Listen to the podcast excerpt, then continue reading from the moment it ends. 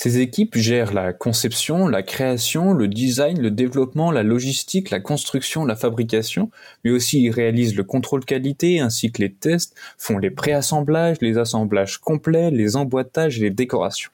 Et non, je ne viens pas d'énumérer tout ce que fait une marque pour que ses créations voient le jour, mais je viens d'énumérer tout ce dont Chronode est capable de faire pour que votre projet puisse enfin habiller des poignets.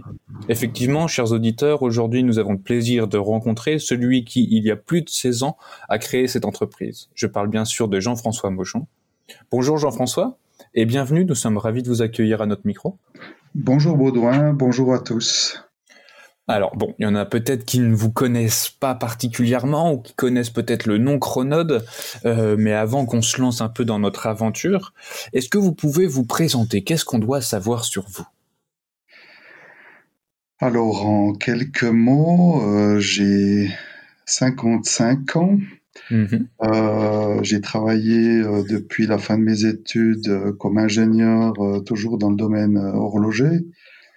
Euh, aujourd'hui, euh, ben, je suis à la tête de la société euh, Chronode avec une équipe de deux autres directeurs et une équipe au total de, de 25 personnes. Ah oui, quand même. Oui, on est 25, 25 en tout. Et sinon, voilà, marié, deux enfants, passionné, passionné aussi de, de voitures anciennes, ah. euh, de sport et, et plein d'autres choses. Alors, on a affaire à un homme passionné, ça c'est absolument merveilleux. Chronode fait quand même des choses assez belles et on va y revenir petit à petit. Mais j'aimerais revenir à vos études supérieures. Euh, quel est votre souvenir des études? Est-ce que c'était une période que vous avez appréciée? Pas vraiment? Oui, vivement que ça s'arrête et, vivement euh, que, je rentre dans le, dans le monde professionnel.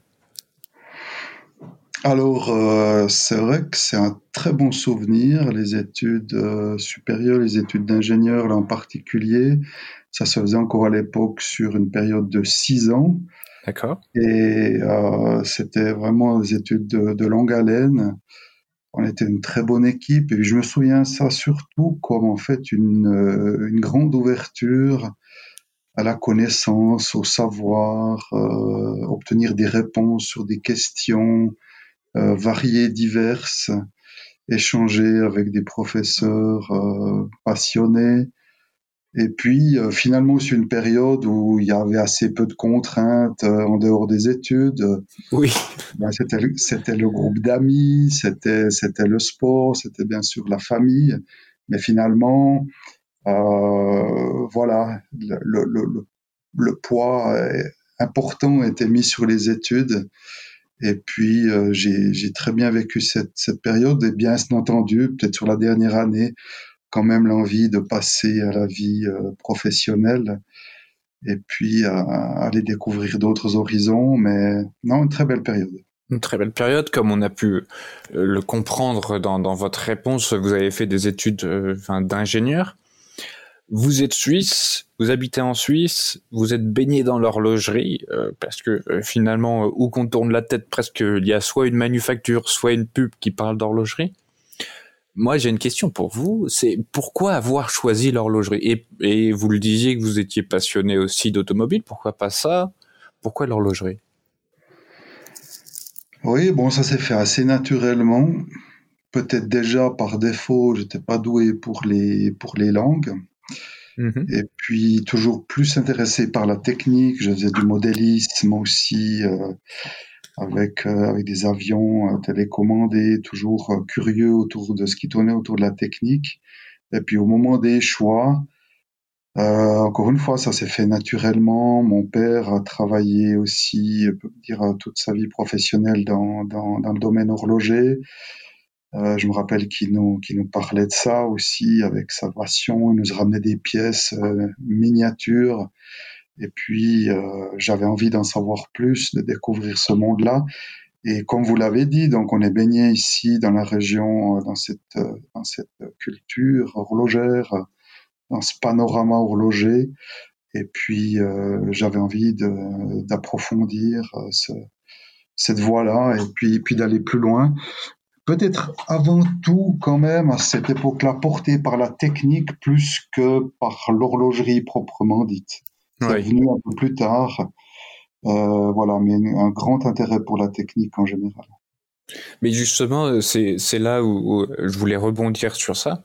Vous faites des études d'horlogerie et puis on a appris que bah voilà, il y avait quand même une forme de, fascination, on va dire, pour par l'horlogerie grâce à votre papa, euh, qui vous montre les pièces. Dans, dans, la dans la réponse que vous avez donnée, on sent on sent qu'il y a cet attachement particulier, pas vraiment à la pièce en elle-même montre, mais à la technique et à la mécanique.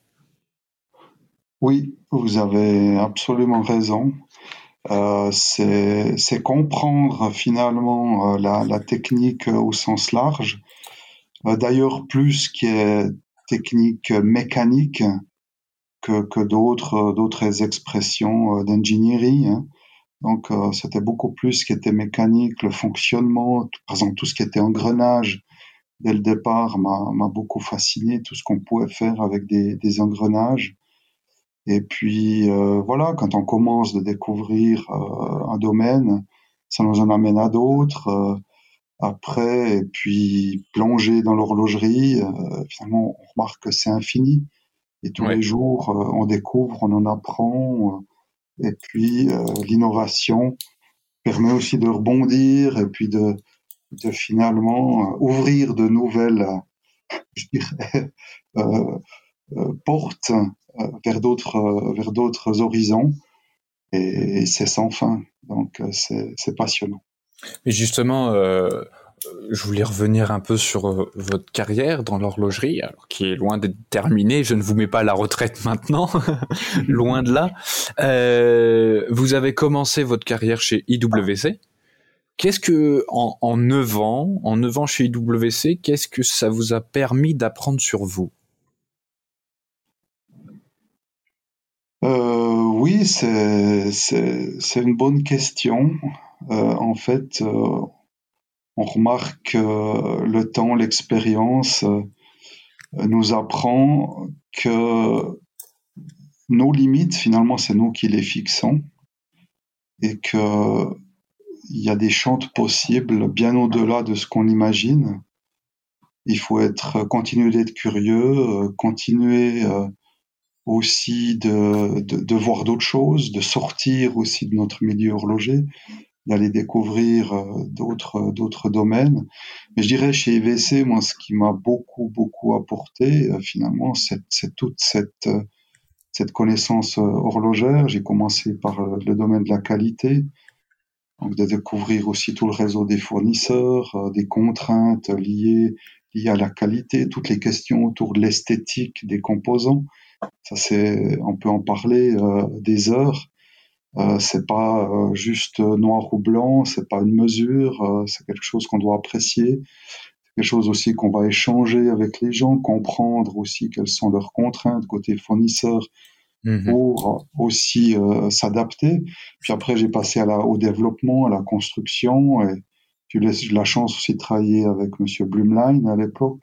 Mmh et c'était vraiment une, période fantastique, une très belle culture d'entreprise aussi chez IVC, ouverte, euh, aussi liée à la technique. Hein.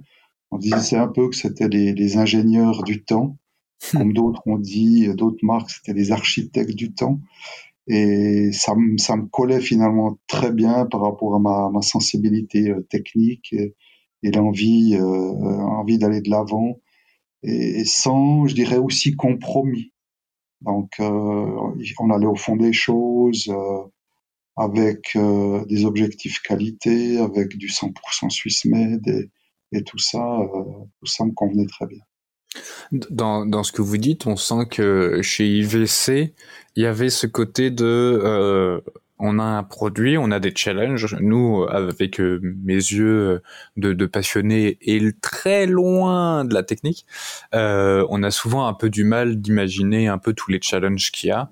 Là, dans ce que vous nous dites, c'est que en neuf ans déjà, vous avez fait plusieurs postes qui vous ont permis de découvrir encore un peu plus profondément l'horlogerie et ce que ça peut comprendre. Euh, et on sent que, en tout cas, chez IVC, ce que vous appréciez particulièrement, c'était de se dire, OK, on a un, des challenges techniques qui nous sont imposés, allons au fond des choses, allons le plus loin possible, presque. Et euh, vous me dites si je me trompe. Si on peut dépasser les critères qui nous ont été imposés, on le fait. C'est ça ou pas? Alors euh, oui, on se basait bien sûr toujours sur un, sur un cahier des charges, mais on cherchait toujours à, à, améliorer, aussi déjà à, à innover. Euh, Monsieur Blumlein était quelqu'un aussi qui nous, qui nous poussait euh, dans notre, euh, en dehors de notre zone de confort, et c'était, c'était très bien. Et, et, et, tout ça, ben, nous fait évoluer aussi en tant, en tant, en tant que personne, en tant que groupe. Et puis, ce que je retiens, c'est vrai, avant tout, c'est quand même toujours cet aspect humain, cette aventure euh, humaine où on peut rien faire si on n'est pas si on n'est pas un groupe, un groupe de compétences et où on est complémentaires et on s'appuie euh, finalement les uns sur les autres. Ce que j'ai pu après, euh, gentiment avec le temps aussi, créer au sein de Chronode, et aujourd'hui où on est une petite équipe, mais aussi très complémentaire, où chacun a sa place, où chacun est important dans son rôle. Et, et c'est ça qui est aussi une satisfaction, c'est après de voir ben, les gens qui sont qui sont dans l'équipe et qui sont bien, et qui s'expriment, qui évoluent aussi. Ouais. Et, et, voilà. Et justement, c'était ça que, enfin, ce, ce, ce, dont je voulais un peu surligner pour que les gens réussissent à comprendre l'esprit qui anime Chronode et l'esprit qui vous anime. C'est qu'on sent qu'il y a à la fois un intérêt aigu pour la technique, pour le fait de rechercher continuellement l'innovation, mais mais mais ça doit être mis euh, en parallèle d'un équilibre au sein des équipes mais un équilibre particulièrement humain. Que on pourrait très bien créer une équipe où toutes les personnes sont complémentaires en termes de technique, c'est-à-dire qu'un un tel qui est bon dans ça, un tel, un tel, un tel, mais il y a, il doit avoir aussi ce liant euh, mmh. qui du caractère, de, de, de l'affinité et faire en sorte qu'il y ait mmh. cet esprit, on peut peut-être dire de famille. Oui, oui, oui, absolument. Donc, c'est pas simplement ajouter des, des compétences, mais c'est trouver cette chimie, j'appelle un peu cette culture d'entreprise, et puis ça met du temps hein, pour, pour la mhm. trouver, pour la, euh, pour la faire évoluer, pour la, la, la renforcer aussi. Et, et aujourd'hui, euh, encore une fois, on a la chance d'avoir vraiment une, une, super équipe et euh, avec des, des, valeurs aussi qui, qui, nous a, qui nous animent et qui sont, qui sont communes. On a, je dis souvent, on n'a pas besoin de, de, grands champions du monde qui savent, qui savent tout faire. On a surtout besoin des, de gens au service du projet, euh, mhm. au service euh, finalement du client, hein, parce qu'à la fin, c'est le client qui doit être euh, satisfait. Et comme chacun peut dire nos projets, il est orienté, il est personnalisé, il est orienté euh, client.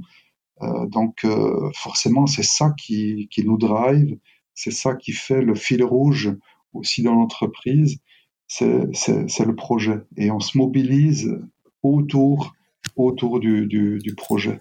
Et ça permet aussi de mettre à côté des considérations après plus personnel, des fois plus politique, etc. On a aussi une, une euh, je dirais une hiérarchie très plate. Euh, c'est la bonne idée qui doit gagner. Euh, c'est ce qui, c'est le bon sens et, et c'est pas forcément toujours le chef. Et justement, je pense que là, avec tout ce que vous venez de nous dire, les différences de sciences qu'on a eues, les gens ont peut-être commencé à percevoir l'âme qui est présente chez Chronode. J'aimerais revenir un petit peu en arrière entre le moment où vous êtes chez IVC et Chronode voit le jour. Qu'est-ce qui a causé la création de Chronode Parce que bah, c'est pas anodin. Vous avez une position très intéressante chez IVC. Je pense que si vous étiez resté, vous seriez remonté encore très haut. Il y avait une jolie carrière qui vous attendait. Qu'est-ce qui a fait que vous êtes dit bon alors IVC c'est bien, mais Chronode ça sera encore mieux? Oui, alors je ne l'exprimais pas en ces termes évidemment euh, à l'époque. Et puis euh, la transition s'est faite quand même sur une, période assez courte. C'était pas quelque chose qui était mûri depuis longtemps, mais c'était, euh, je dirais, quelques circonstances où au sein d'IVC, ben, j'ai proposé des, des, sujets un peu innovants, des, des, fonctions innovantes ou des produits qui sortaient un petit peu de l'ordinaire, en tout cas de la marque. Et puis que la marque, je dirais, a trouvé intéressante, mais on dit malheureusement, c'est clair, ça rentre pas dans les codes euh, d'IVC par rapport à son histoire et puis aux, collections qui sont en place. Et puis je me suis dit, à ce moment-là, ben, pourquoi pas essayer aussi peut-être de, de, mettre à disposition euh, ces idées et puis d'autres par la suite euh, à disposition d'autres d'autres marques ou d'autres entités qui pourraient être intéressées.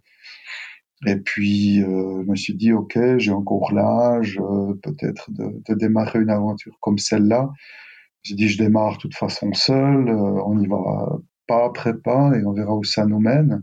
Mhm. Et puis finalement, je pense que c'est là, là, aussi, il y avait un environnement qui était favorable. C'était 2005 en horlogerie. À ce moment-là, je peux dire, tout était possible. On proposait des idées, c'était relativement facile de les voir se réaliser. Et, et c'était une période favorable pour qu'après des clients ben, accrochent et puis euh, que je puisse euh, commencer cette aventure-là. Mais est-ce que dans votre famille, il y avait cet esprit entrepreneurial? Parce que c'est pas rien. Est-ce que en 2005 vous êtes marié? Non, non. Alors j'étais marié déjà depuis euh, plusieurs années. Euh, il y avait déjà euh, nos deux enfants étaient, étaient nés, donc il y avait quand même des jeunes familles. Tout à fait. Mais aussi de se dire, mais écoute, euh, je me donne, par exemple, deux ans hmm. pour voir, pour, si vous voulez, c'était l'idée de pas d'avoir de, de, regrets par la suite. Se donner la chance de démarrer une aventure comme celle-là, se donner deux ans, un petit peu de recul, voir finalement qu'est-ce qui se passe. Et puis euh, en effet je l'ai jamais regretté. Et tout s'est assez vite euh, assez vite euh, enchaîné par la suite. Ben, en tout cas bravo parce que depuis 2005 Chronode est toujours présente. Et je pense que parmi les gens qui nous écoutent alors il y en a peut-être qui pourraient devenir de potentiels clients ou d'autres qui sont intéressés d'essayer de comprendre. Vous, en tant que chronote, comment vous voyez le client idéal pour que le processus soit le plus fluide possible? Euh, C'est quoi un peu déjà les, les, les, étapes qui existent et pour que tout se passe bien? Alors, on part du principe qu'humainement c'est bon, hein, il y a un bon feeling, mais pour que le projet se, se passe le mieux possible, quelles sont un peu les conditions qu'il faut remplir ou en tout cas qui sont présentes dans tous les projets que vous avez faits et qui se sont bien passés? Oui, alors euh, l'idée, c'est, évidemment pas là de dire euh, de faire une sélection de clients, c'est plutôt. Tout à fait. Pour moi, chaque fois dans la démarche vis-à-vis d'un client, je, je me mets à sa place. D'accord. on a un grand panel de clients et chaque client est bien entendu différent. Ça peut être la personne qui vient pas du domaine horloger qui veut démarrer sa marque. Ça peut être aussi une grande marque établie. Euh, finalement chaque fois se mettre à la place du client et de se dire mais qu'est-ce que Chronode peut apporter en valeur ajoutée par rapport à par rapport à ce client-là? Et parfois la réponse a été de dire ben finalement peu ou, pas suffisamment de si je me mets à la place du client et puis là on l'a orienté peut-être vers d'autres d'autres solutions. Et puis après, si on se dit, ben là, il y a peut-être qu'on peut apporter quelque chose euh, au client. Euh, pour nous, ce qui est important, c'est c'est les valeurs. Donc, ça veut dire, euh, dans la mesure du possible, s'inscrire dans la durée, apprendre à se connaître, être ouvert.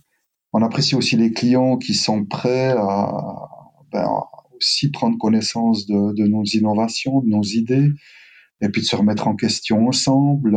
Quand il y a un échange, finalement, c'est ça qui est le, le, le, plus important et c'est souvent cela aussi qui amène aux meilleurs résultats.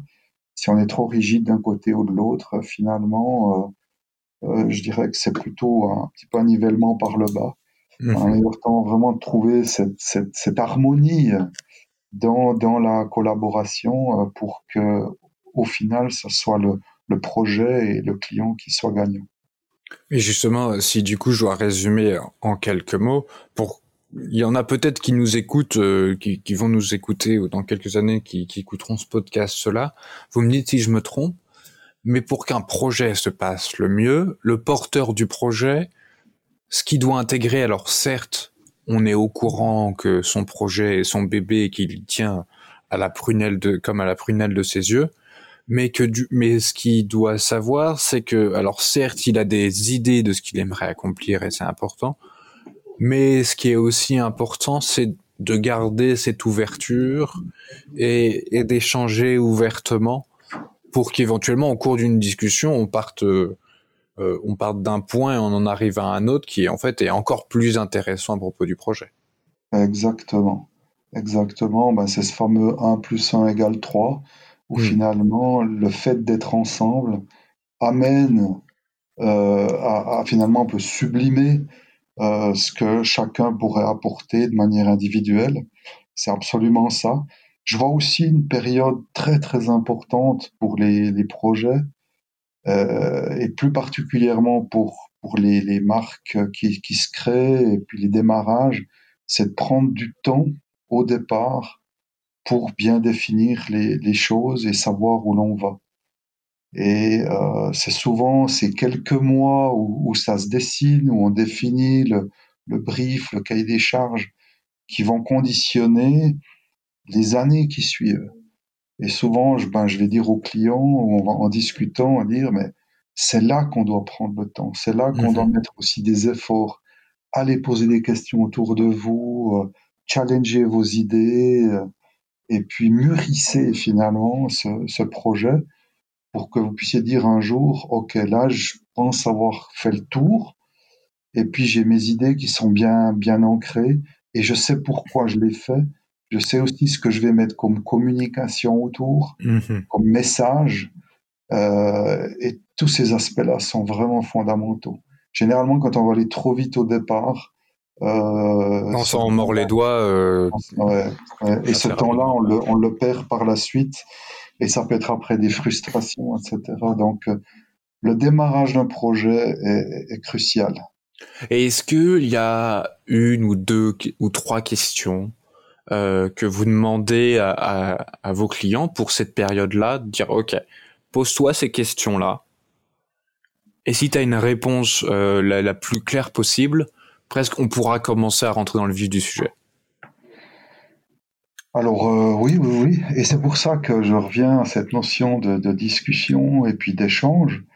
C'est que, bien entendu, à notre niveau, avec ce que l'on peut apporter, on va pas se substituer à la marque, évidemment, mais juste faire part de notre expérience et en lui disant ben, quel est le positionnement ben, de, de, de, ton produit, où tu veux le positionner par rapport, par rapport à quoi, qu'est-ce qui va mettre en avant, qu'est-ce qui est différenciateur aujourd'hui, c'est tellement important avec, euh, avec toutes les marques existantes, c'est de pouvoir se différencier.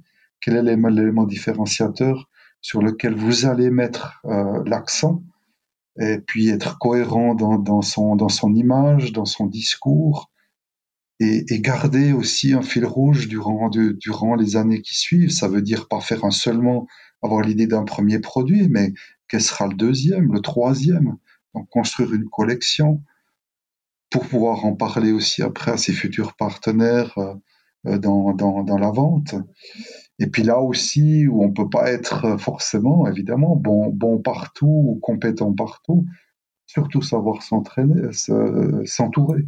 Mmh, ouais. Il y a des gens qui viennent de la technique et puis qui veulent créer leur marque, ben, ils ont des manques forcément dans d'autres domaines, et d'autres qui viennent de la vente, ben voilà, ils ont besoin d'un accompagnement aussi ailleurs. Donc, euh, on aime beaucoup ces discussions. On a même fait une sorte de workshop avec certains clients qui démarraient en leur expliquant un petit peu aussi qu'est-ce qu'était le, le, domaine horloger, qu'est-ce mhm. qu'était l'horlogerie, euh, les marques qui pourraient être aussi en concurrence. Et, et c'est passionnant de, de, faire ça. Donc on sort purement de notre rôle technique de motoriste ouais. Pour être là plus un petit peu accompagnateur ou, ou disons, euh, voilà. Vous êtes une véritable boîte à outils, Chronode, finalement. Oui, mais... mais c'est ça qui est génial. Voilà, mais en même temps, si on veut venir vers nous en disant, ben, on aura besoin de décoration mouvement, mm. on a des clients qui viennent chez nous pour faire de la décoration mouvement. Donc, on est aussi flexible sur les prestations que, que l'on propose. ça doit correspondre finalement à l'attente du client et à ses besoins.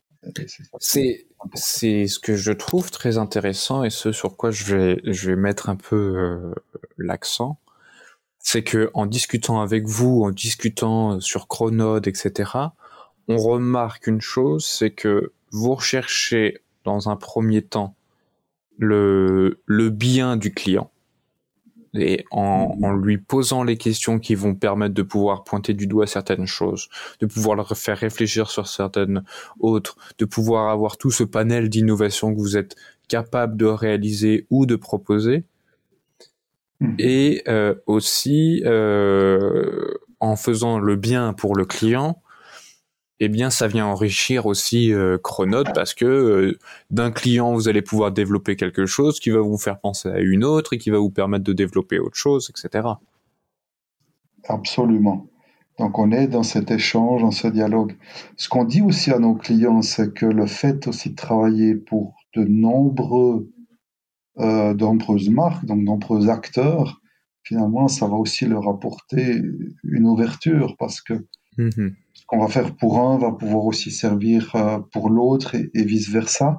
Et c'est pour ça que typiquement les mécanismes ou les solutions techniques, on va jamais les céder à un client. Elles nous appartiennent, mais nous appartiennent simplement pour pouvoir les mettre ensuite à disposition du plus grand nombre.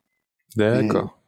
Et, c'est ça, et on remarque qu'avec le temps, après 16 ans d'existence, euh, finalement, c'est c'est un, pari gagnant ou c'est une solution euh, qui, est, qui est intéressante parce que voilà, un client vient, ben on a des fois 50% euh, de la solution qui existe. Donc c'est des gains de temps, c'est des gains de, de, de coûts. Euh, et puis on lui dit, ben voilà, c'est complètement personnalisé, mais il y a des solutions, on va pas les réinventer, elles existent. Et on les a en interne. C'est parfait. les a en interne. Elles nous, elles nous appartiennent, mais on vous les met à disposition. Et puis après, ils vont dire, OK, ben ça c'est génial, mais cette partie-là, nous, on en aimerait être propriétaire parce que c'est lié à un affichage. Et là, on va mhm. dire, il n'y a aucun problème parce que ça, de toute façon, on ne pourra pas le proposer à un deuxième client. Il faudra être seul sur le marché. Donc ça, ça vous cédez. Ça, on le cède, mais c'est lié à un produit, pas une solution technique.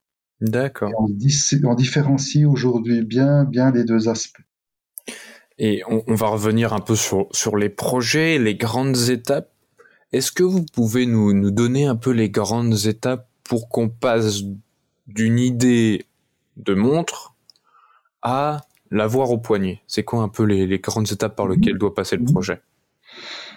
Alors l'idée au départ, euh, on va déjà bien l'analyser. Elle peut venir du client hein, qui nous la soumet, mhm. ou elle peut venir de nous et on va la proposer euh, au client. Alors on parle d'idées, on parle de concepts. Euh, ça, c'est généralement une phase où on va éditer un brief, comme on dit. C'est simplement euh, de dire, ben voilà quelle fonction ça doit remplir, quel volume à peu près ça doit remplir. On va déjà donner des notions peut-être de coût, de délai, mais on reste quand même assez souple sur l'enveloppe. Et à partir de là, on lance une préétude.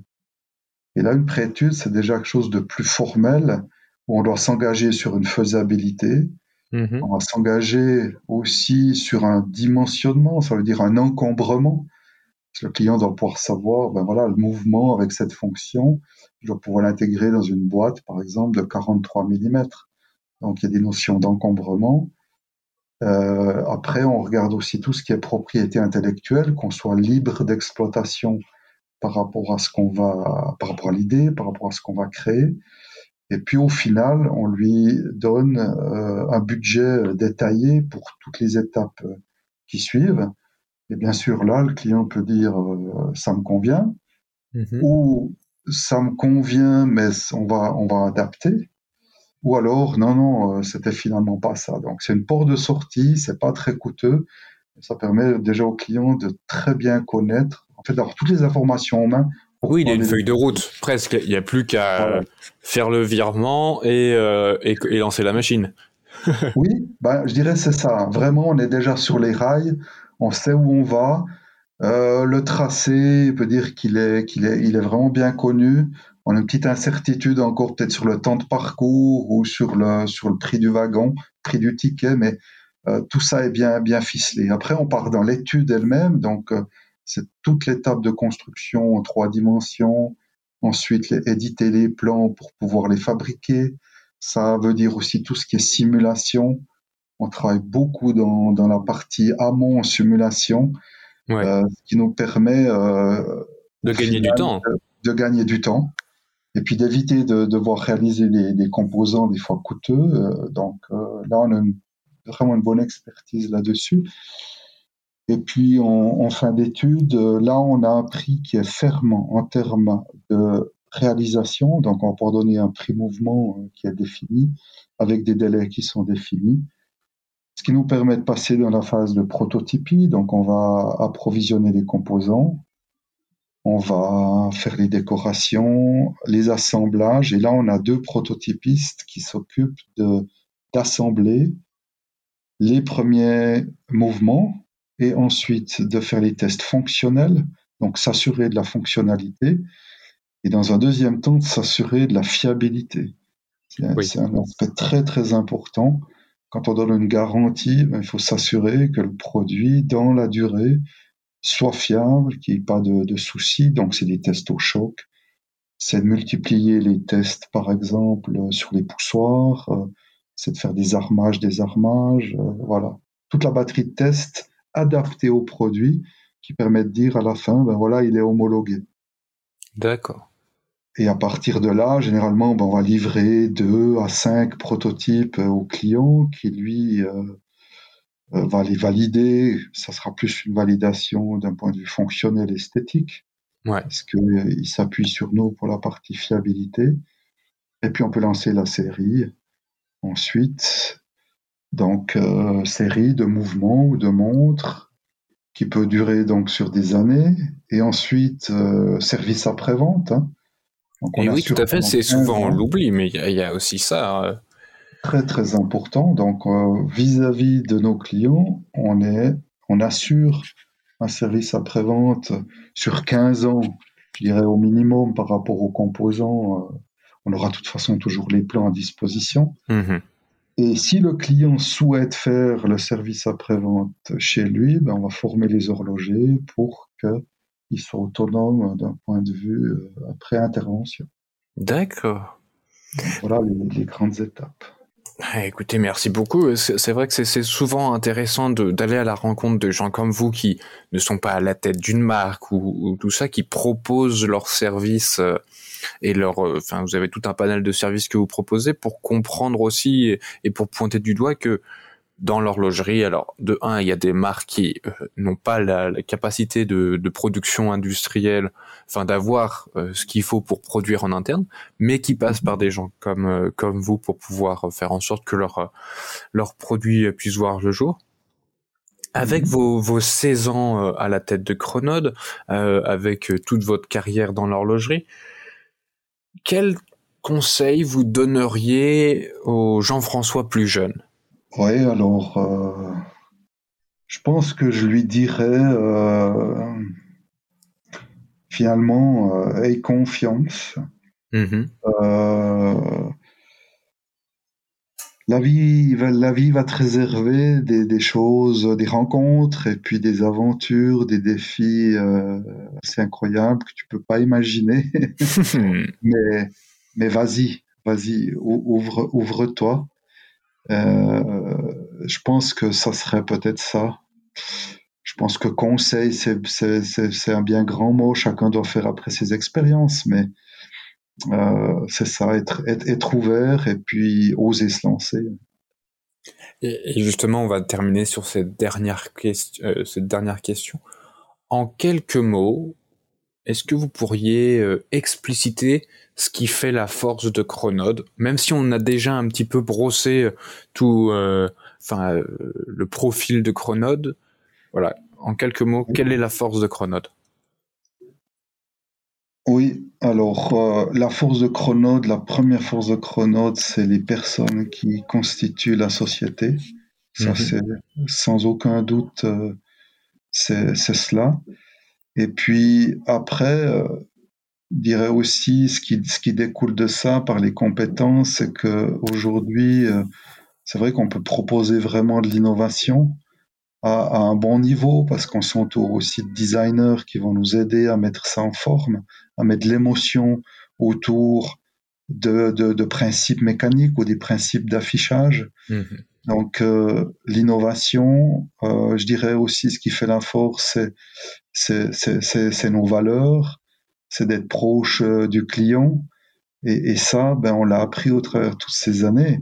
Euh, finalement, on, vend pas du produit standard euh, sur une liste, sur, sur un catalogue. Oui, c'est ça. Chaque produit est développé spécifiquement, donc ça, ça, ça tisse des liens, ça demande beaucoup d'échanges, d'investissement aussi en, en, temps et, et,